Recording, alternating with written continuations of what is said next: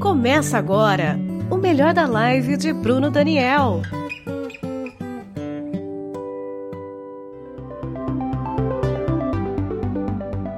Bruno Daniel, hoje recebendo Raquel Varela, que também é pré-candidata a vereadora em Santo André. A ideia hoje é abordarmos um pouco da pauta ambiental da cidade e falar sobre outros temas também correlacionados. Antes de tudo, gostaria só de fazer uma breve apresentação. Eu sou jornalista, sou membro do SOS Paranapiacaba e também sou conselheiro do Condefapasa, né? que é o Conselho do Patrimônio de Santo André. E é isso aí, gente. É, outro aviso também, gostaria de pedir a licença aqui dos moderadores anteriores, né? Que foi a Carla e o Zeca. Estou aqui de forma extraordinária só para essa ocasião aqui. E é isso, Bruno. Suas considerações iniciais aqui, por favor. Seja bem-vindo. Obrigado, Jairo. Boa tarde. Boa tarde, Raquel. Boa tarde a todos aqueles que nos ouvem. É o seguinte, eu trabalhei durante décadas ajudando a qualificar demandas de movimentos populares e sindicatos de funcionários públicos. Aí eu resolvi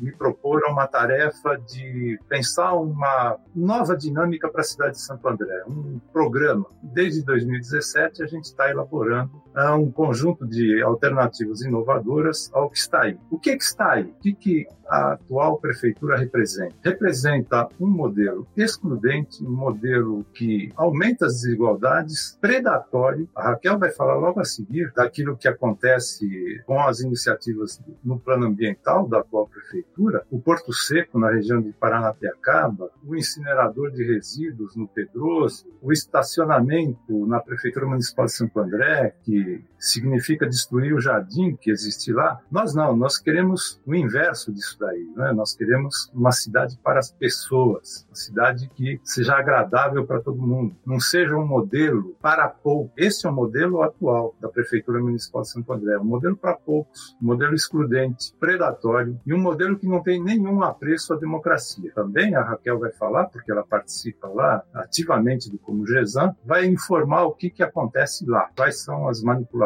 da atual prefeitura com relação a isso. o que, que nós queremos? O contrário disso. Nós queremos uma cidade inovadora para as pessoas que enfrente o problema da desindustrialização do município. Nós temos uma perda da dinâmica da atividade industrial grave e o atual modelo não enfrenta esse tipo de problema que a gente tem. E ao não enfrentar, só vai fazendo a cidade de Santo André caminhar para coisas ruins. É, então, o que, que nós queremos? Uma coisa contrária a isso aí. Sugiro aí a Raquel falar um pouquinho dessas iniciativas no plano ambiental da atual prefeitura, porque são um desastre. Nós não queremos um modelo predatório, nós queremos um modelo sustentável ambientalmente. Raquel? Olá, eu sou Raquel Varela, eu sou porta-voz da Rede Sustentabilidade aqui em Santo André e membro do MDV, Movimento em Defesa da Vida do Grande ABC, do SOS Paranapiacaba, também, como o Bruno, contar um pouquinho como eu cheguei aqui hoje, é, eu me lembro claramente, há, há uns 10 anos atrás, é, eu estava indo trabalhar em São Paulo, eu trabalho no mundo corporativo, e eu comecei a ouvir Marina Silva. E ela estava dizendo todos os problemas ambientais e por que, que ela estava deixando o Senado, o PT, qual o modelo que ela acreditava, qual o modelo de país que ela acreditava. Comecei a segui-la fui seguindo, fui seguindo. Aí foi fundada a Rede Sustentabilidade. É, eu entrei nas causas aqui em, em, Santo André, da minha região, região que eu amo, moro, Mata Atlântica, da Billings, e estou aqui hoje. Bom, Bruno, é, é, bastante do que você disse. O que a gente tem visto aqui na cidade ambientalmente é uma tragédia. É defesa de projetos indefensáveis, né, com cístico, que eliminaria 100 hectares, quase mais de 900 mil metros quadrados de Mata Atlântica, bem na frente da Vila de Paranapiacaba, ao lado de três unidades de conservação, né, o parque, o Parque Estadual da Serra do Mar, a Reserva Biológica, enfim. Agora, essa tentativa de emplacar um incinerador na zona de amortecimento grosso, que é terrível, tanto a prática da incineração quanto o local proposto. É, outras coisas, como você disse, o estacionamento, querer eliminar jardins é, da cidade, e outras coisas né, que a população também não sabe. É muito triste, a maioria da população não sabe que a gente tem uma coleta seletiva fake em Santo André. Né? O munícipe separa tudo bonitinho, o Semasa coleta, chega lá no aterro não reciclam nem 10%, porque não se investe em cooperativas, ampliação da reciclagem. Então, tudo isso feito com uma pitada bastante, eu vou usar uma palavra forte, mas ditatorial, né? Passando por cima dos conselhos, passando por cima da legislação, passando por cima da sociedade civil. O SEMAS agora emitindo um parecer técnico favorável, tem que passar pelo Comugesan, que é o órgão responsável por dar esse parecer. Terrível, Bruno. Não é uma gestão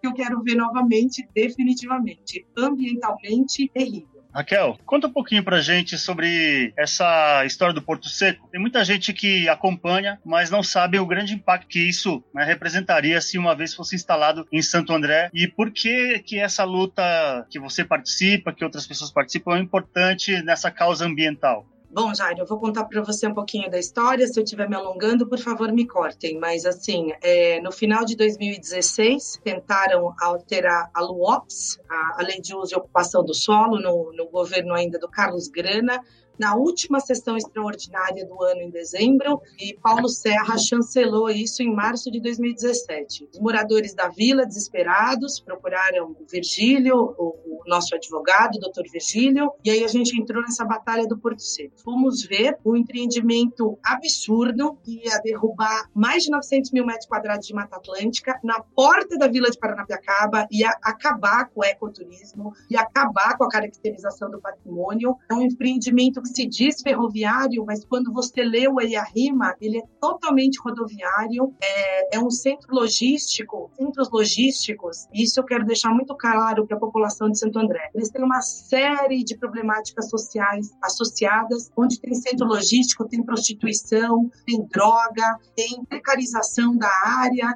uma quantidade muito grande de gente forasteira que não tem compromisso com a cidade, indo e vindo todo dia. Então, assim, além de todos os problemas ambientais, e acarretar numa série de problemas sociais para Santo André. Mortes e atropelamento naquela estrada que tem fog, é completamente incondizente com 1.200 caminhões por dia. E hoje o que todo mundo pergunta, está barrado na justiça, já ganhamos, é, o empreendimento é ilegal. Quando você lê a lei da Billings, né, as zonas de amortecimento, o plano diretor de Santo André, o prefeito tentou alterar ilegalmente o ano passado, fora do prazo para abarcar esse evento, ele é completamente ilegal ilegal, descabido e ilegal. Certo. Bruno, você esteve em Paranapiacaba antes da pandemia, né? E qual o panorama que você conseguiu é, extrair dessa visita? Conversou com os moradores? Conversei. Estivemos lá com a Raquel e outras pessoas, né? Conversamos bastante e o panorama não é bom. Sabe por que, que não é bom? Porque, em primeiro lugar, trata-se de um patrimônio histórico é, bastante importante que existe lá e, além disso, é possível pensar no turismo ambiental. Então, podemos imaginar um grande projeto para Paranapiacaba que envolva turismo histórico e turismo ambiental. O turismo histórico só pode ocorrer se for preservado o patrimônio histórico. O que, que a gente está vendo lá? A gente está vendo lá o contrário disso. A própria Raquel foi outro dia lá e fez um vídeo mostrando num dia de chuva uma pinturinha por fora de uma das edificações e dentro sem telhado, quer dizer, chovendo tudo dentro, estragando a madeira antiga, enfim, um desastre. O que, que nós imaginamos? Imaginamos um grande projeto para Paranapiacaba, só que esse grande projeto, ao contrário do Porto Seco, é um projeto que deve preservar o meio ambiente e é, ele tem que ser permeado por atividades de educação ambiental. Quando a gente fala em turismo ambiental, a gente fala em ações das próprias pessoas que visitarão o local que são sustentáveis, porque se trata do quê? De preservar e admirar aquilo que existe lá. Uh, isso pode ser feito através de uma série de iniciativas. Né? Nós precisamos viabilizar o acesso das pessoas, viabilizar uma permanência agradável e viabilizar passeios para diversos tipos de clientela, para diversos tipos de, de demanda. Tudo isso tem que ser organizado, tudo isso tem que ouvir a população local. Nós temos que pensar que as pessoas que estão lá têm uma história e têm um, um conjunto grande de propostas para apresentar para viabilizar um projeto dessa natureza. Eu tenho a convicção de que a gente teria um grande contingente de pessoas que teria, principalmente de São Paulo, mas da própria região do ABC, teria interesse de fazer o turismo histórico ambiental, desde que haja um projeto bastante adequado. É o que a gente está discutindo e pretende implementar. É o contrário faz a atual gestão. Correto. Hoje, mudando, mantendo o tema, mas uh, fazendo uma análise rapidamente sobre o que aconteceu no dia de hoje, o Brasil está em chamas, né? A pauta ambiental é mais é, é, prioritária que nunca nesses anos é, de Bolsonaro. Ele, inclusive, esteve na ONU hoje dizendo uma série de inverdades, né? uma série de, de coisas que. vendendo uma informação que não, não existe. Né? Em Santo André, o ambientalismo ele também sofre essa. como é que é que eu poderia chamar? Essa maquiagem dizendo que está tudo ok, mas que na verdade é outra história? Fica aberto para os dois aí se manifestarem. Sário, é, é, eu entendo que sim, né? Como eu falei, a nossa coleta seletiva ela é parca, ela não é verdadeira e é muito triste, né? O morador aqui de toda a região da zona urbana da cidade separa tudo bonitinho, acha, tá feliz, né? Tá fazendo seu papel e chega lá no aterro, nem 10% é reciclado e é tudo enterrado porque não se fomenta as cooperativas, né? E a gente tem exemplos aí no Brasil onde isso é possível, cidades do tamanho de Santo André, eu vi no cidades sustentáveis como Londrina, estão reciclando já 90% com as cooperativas formadas. Então, assim, é, fazer esse projetinhos, né, trocar garrafinha PET num domingo, né, é um pouco de, de maquiagem mesmo do meio ambiente e, e por trás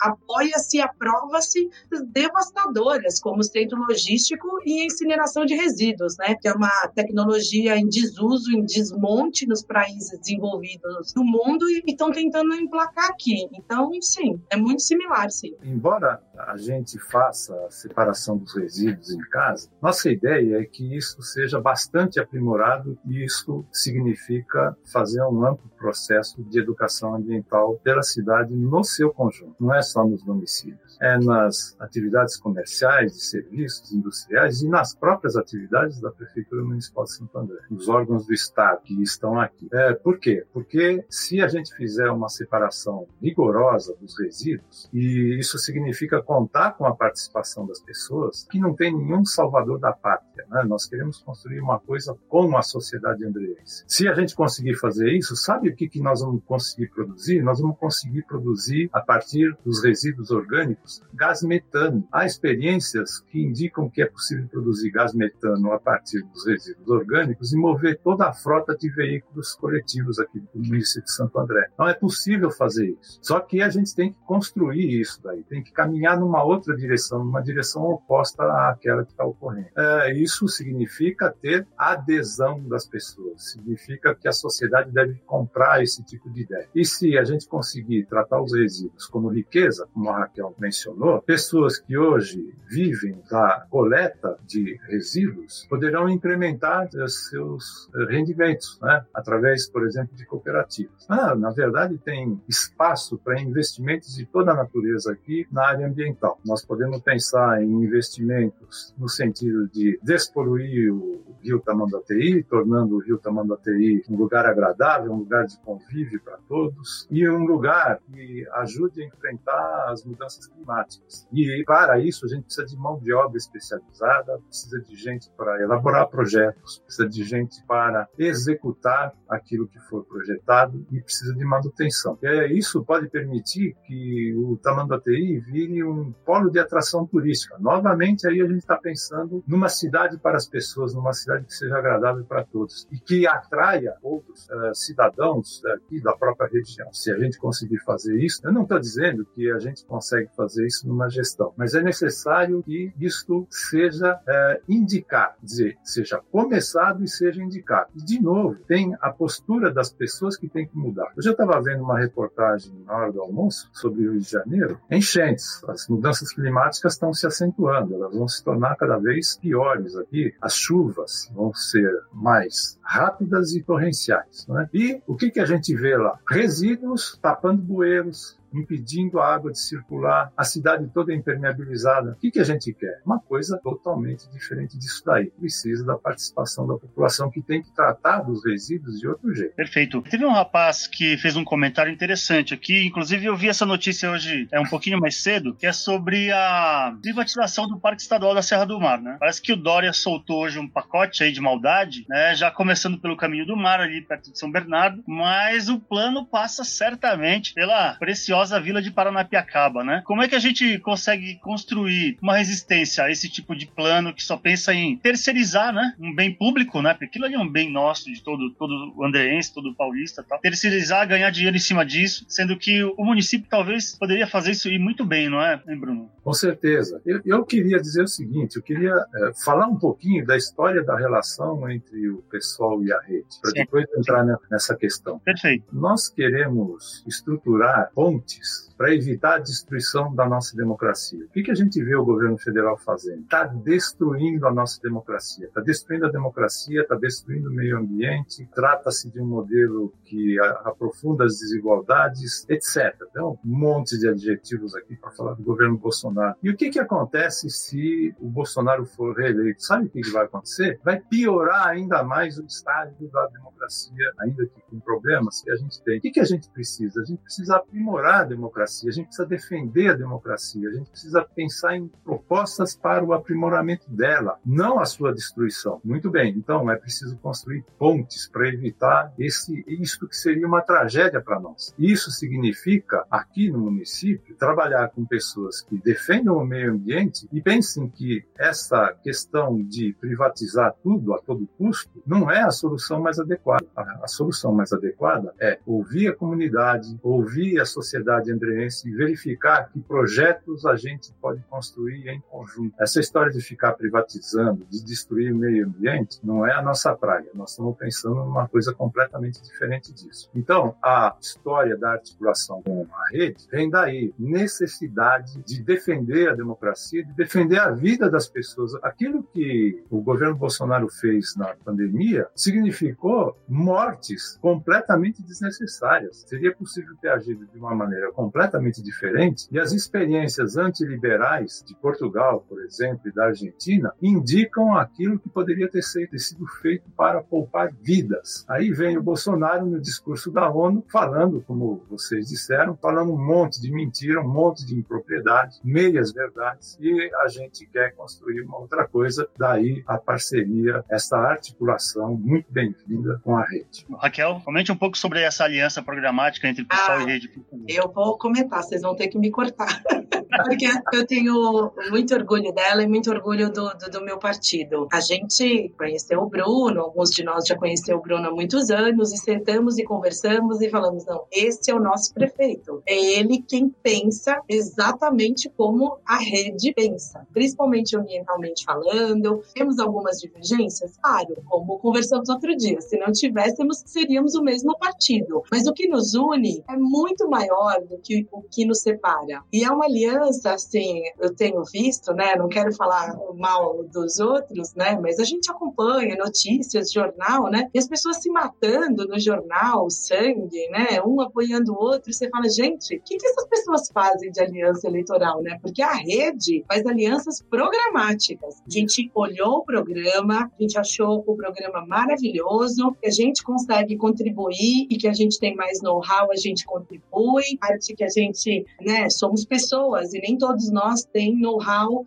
em todas as áreas. Então a gente pega do pessoal e a gente fala, puxa, é, deve ser isso mesmo. Ninguém de nós é dessa área. A gente acredita, a gente tem confiança um no outro. E eu diria que isso foi feito até no, no APC inteiro. Outro dia eu vi o ato de Diadema, né, elogiando muito a rede, falando que não foi o único partido que não pediu nada para ele, muito pelo contrário, é, foi um partido que entregou um programa inteiro ambiental para ele, uma série de ideias, uma série de contribuições. Então, assim, gente se juntou em cima de um programa do que a gente acredita. E um pouquinho mais do que o Bruno também estava falando agora do longo prazo, que obviamente muito do que a gente propõe não é possível fazer uma gestão, mas é preciso começar. Senão, não vai ser feito nunca. Tudo tem um início. Então, muitas das coisas, é, como revitalizar o tamanho do ATI, é, são coisas que vão levar alguns anos para mostrar um bom resultado, mas são coisas que vão garantir o futuro de Santo André. E a gente precisa parar com essas gestões imediatistas, clientelistas, que dão ali esse imediato e que não constroem o futuro, porque senão a cidade vai continuar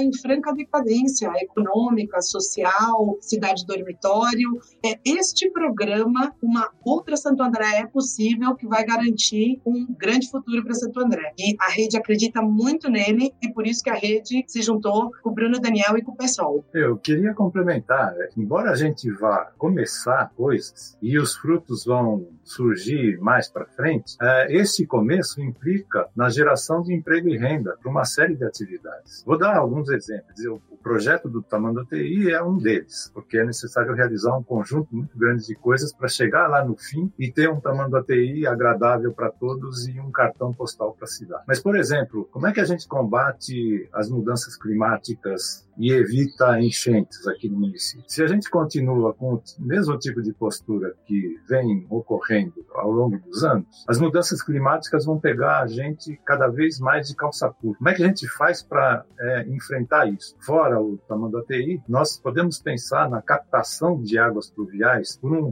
um conjunto grande de mecanismos. Por exemplo, instalando captadores de águas pluviais nas residências, nos estabelecimentos comerciais, nos estabelecimentos de serviços industriais e do setor público. Se a gente capta as águas de chuvas, mesmo que as chuvas sejam torrenciais, a gente evita que elas caminhem para as partes baixas da cidade, acarretando enchentes. Só que para fazer isso precisa de mão de obra, precisa de projeto, precisa de execução, depois precisa de manutenção. Então a gente vai estar gerando emprego e renda, e isso pode ser feito por cooperativas de trabalhadores, isso pode ser feito pela empresa privada, pode ser feito de um, um conjunto grande de maneiras. Né? Então, a gente, ao dar início a um processo, a, gente vai estar tá criando frentes de expansão de investimentos que são frentes de geração de emprego e renda. há outros exemplos sobre os quais depois a, Raquel pode falar, mas os jardins de chuva, as calçadas ecológicas, que aliás as calçadas aqui são muito ruins, não é? E a gente precisa de calçadas boas para as pessoas caminharem, que evitem acidentes, é? às vezes muito graves, é? principalmente para as pessoas de mais idade. Tudo isso precisa de projeto, precisa de execução execução, precisa de manutenção. Então, nós estamos pensando numa cidade para as pessoas, feita com as pessoas, gerando emprego e renda. Sensacional, Bruno.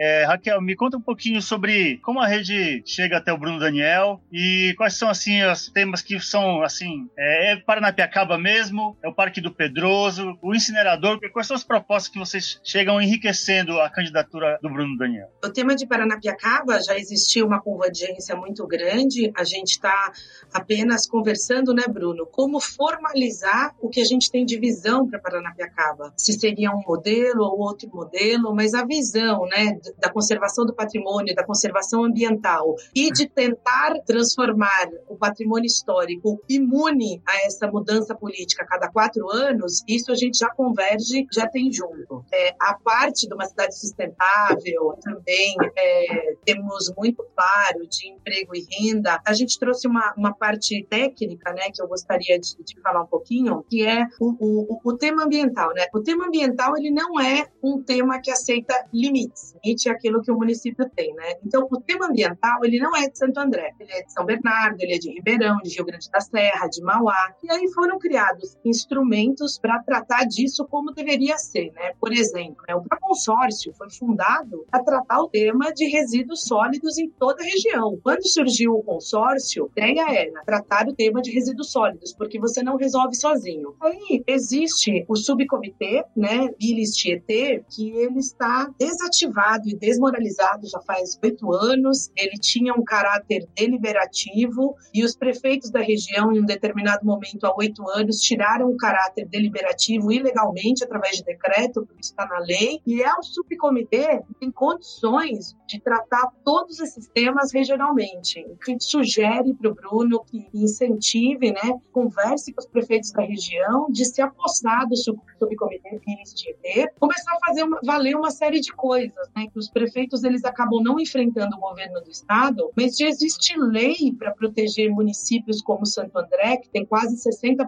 de área de conservação. Santo André deveria ser compensado por não poder crescer pelos serviços ambientais que presta. A Sabesp, isso é lei, a Sabesp, só que nunca foi regulamentada, né? Sempre falta aquele decretinho e não é regulamentado. Sabesp capta a água gerada para por Santo André e depois nos cobra pela água. Então é lei, a gente tinha que ser ressarcido por toda a água que a gente produz. E para isso, o município tem que medir o quanto de água é, é, produzido. E aí eles inviabilizam isso, inviabilizam a regulamentação. Então, a gente trouxe essas sugestões que alguns problemas que Santo André enfrenta, é, como a restrição de crescimento por conta da zona de conservação, já foram previstos há alguns anos atrás. Precisa agora fazer valer, precisa pegar a lei, regulamentar e fazer valer, e os prefeitos não têm feito nos últimos anos. Então, a gente trouxe essas contribuições, algumas outras, né? Enfim, implementar a, a usina de reciclagem de resíduos sólidos, que também é lei como aterro desde 2014. Não está correto o munícipe jogar os resíduos sólidos na beira do rio, mas também o município não oferece alternativa, né? Mesmo dentro do ecoponto, é alguma outra coisa que você pode, mas a gente deveria ter uma usina de reciclagem dos resíduos sólidos.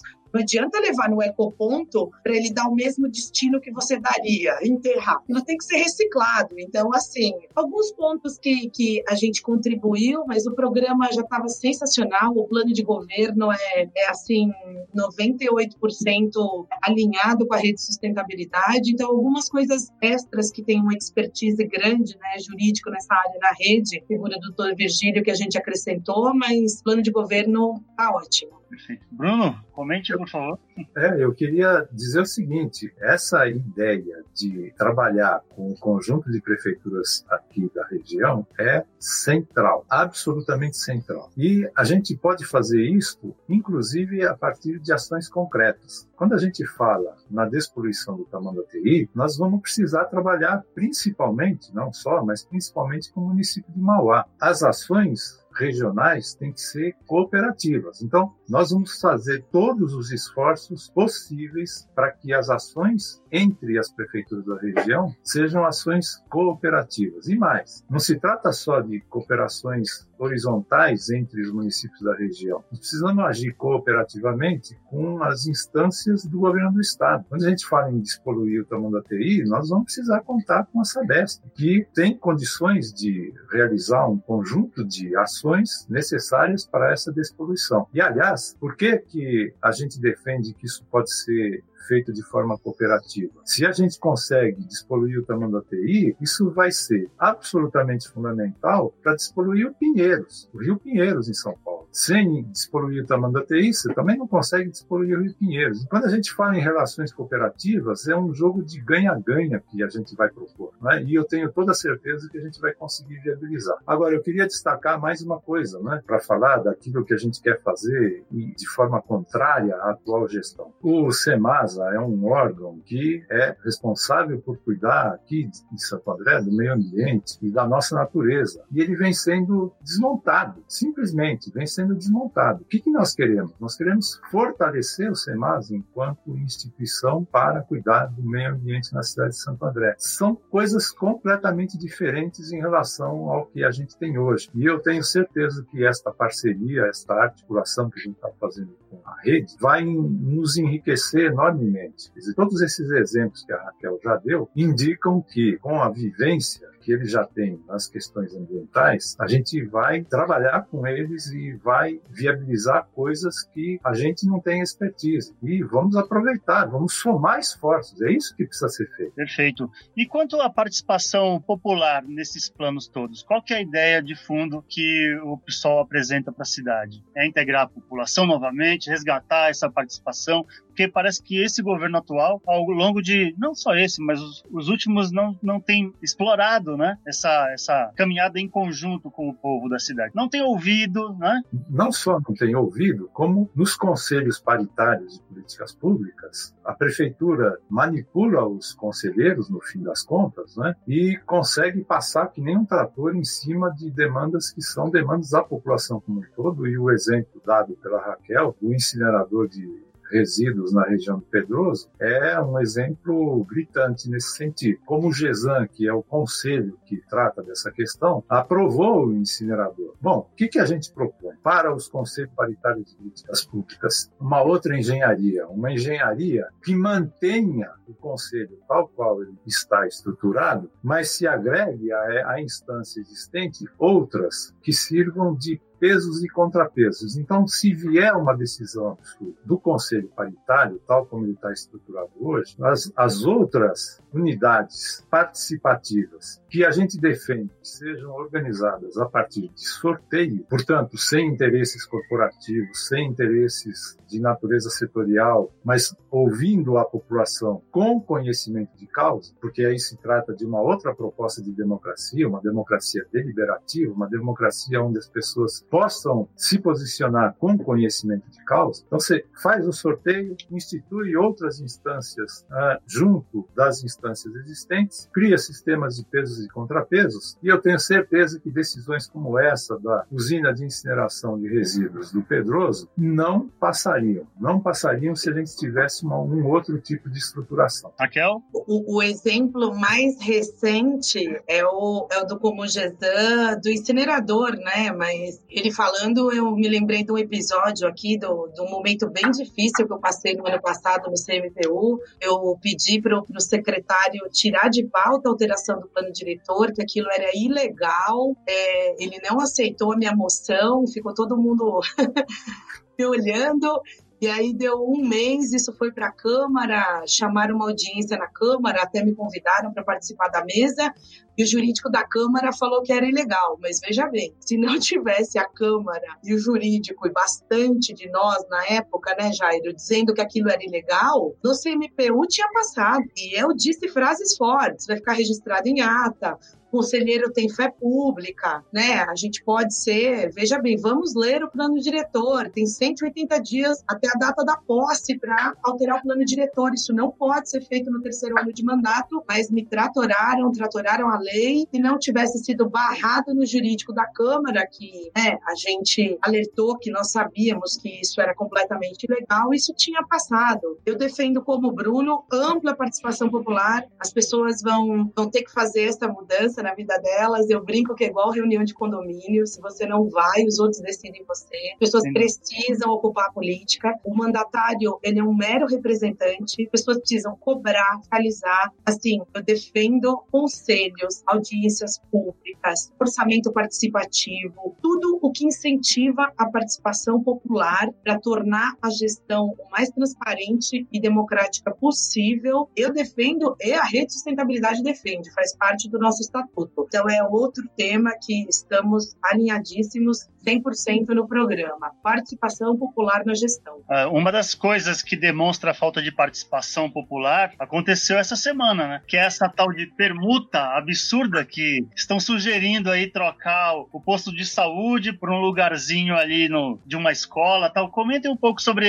esse, esse tipo de mentalidade onde o público e o privado se, se confundem, a população é esquecida e parece que o pessoal na Câmara mostrou que é ilegal, né? Mas mesmo assim continua o plano, não é isso? Mas o privado, Jairo, ele tá fazendo o interesse dele. Ele está fazendo o papel dele. A culpa aí é do executivo. Quem deveria chamar a população, perguntar o que acha, apresentar o projeto, então, assim, não adianta o Pauliceu Jardim. Ele fez uma proposta. Ele tem um interesse privado. Quem está disposto a entregar a UBS da Vila Guiomar é o prefeito. Então, assim, é, isso tem que ficar muito claro, porque às vezes a gente ataca o privado, ele tem uma escola, ele tem interesse no terreno e ele fez uma proposta cabe a quem a gente elegeu dar ampla participação para a população, ouvir a população e ver a legalidade desse projeto. É, é, é, o seguinte, é aquilo que eu falei no começo, né?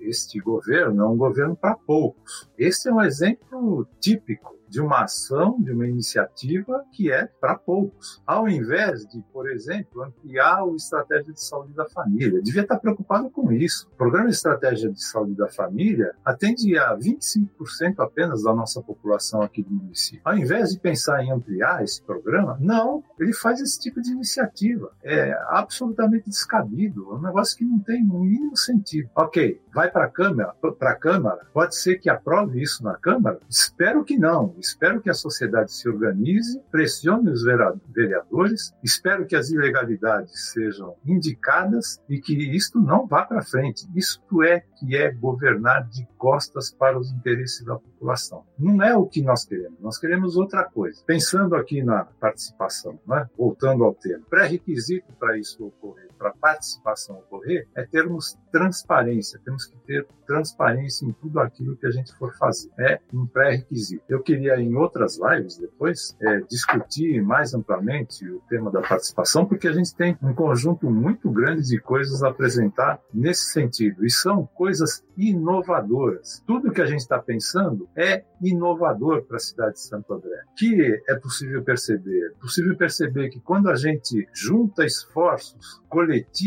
a gente consegue pensar a cidade num outro rumo. Perfeito. Gente, é, vamos para as nossas famosas considerações finais. Gostaria que Raquel se se pronunciasse e na sequência o Bruno, por favor. A minha consideração final que fica, Jairo, as pessoas é, precisam se conscientizar é, da necessidade dessa mudança que a gente está propondo. Existe uma, uma, uma, certa resistência à mudança em todos nós, né, humanos, né? Dizem até, isso é atribuído, acho que é o Kofi Annan, que ele perguntou na ONU, quem quer mudança? E todo mundo levantou a mão. Quem quer mudar? Aí, então, assim, eu sinto que é, Santo André passou muito tempo por isso e, e, as gestões foram muito falhas em explicar para a população a, necessidade da mudança. Vou te dar um exemplo, né? É a indústria automobilística. A indústria automobilística, ela não se sustenta mais, né? Ela não tem sustentabilidade econômica pelo valor aquisitivo de um carro, ela não tem sustentabilidade ambiental, ela não tem sustentabilidade espacial por causa do trânsito, não é só aqui, é no mundo inteiro. Mas foram insistindo, insistindo, insistindo. Então, assim, é, resistência em aceitar que a gente precisa de um novo modelo. E aí fala, não, é, você quer que as pessoas andem mais a pé, mais de bicicleta, né, carbono zero?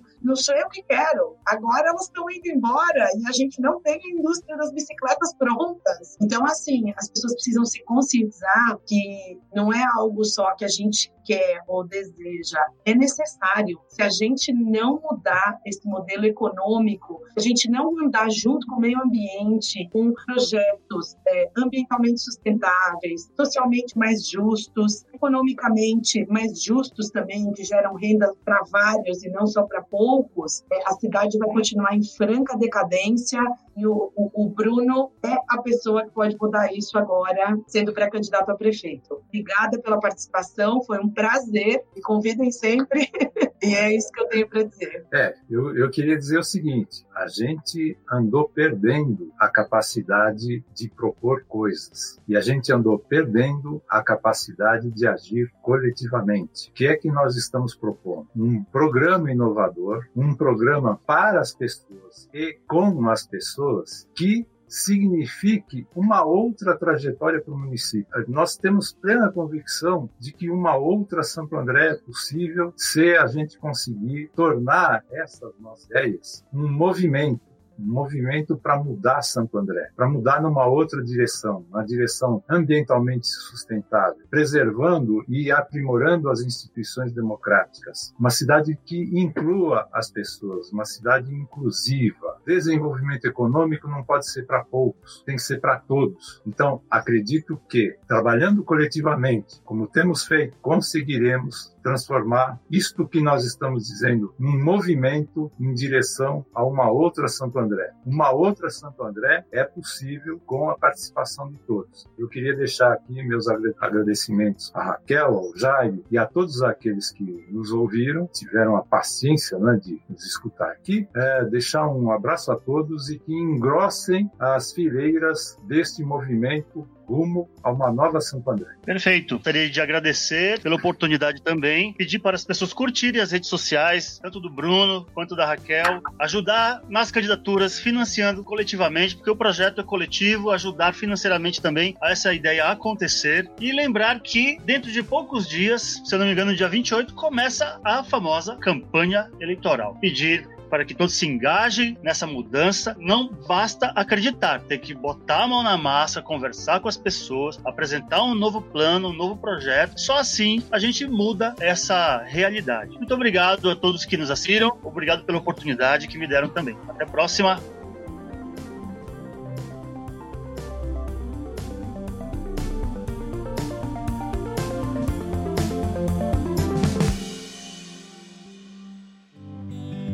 Você ouviu o melhor da live de Bruno Daniel.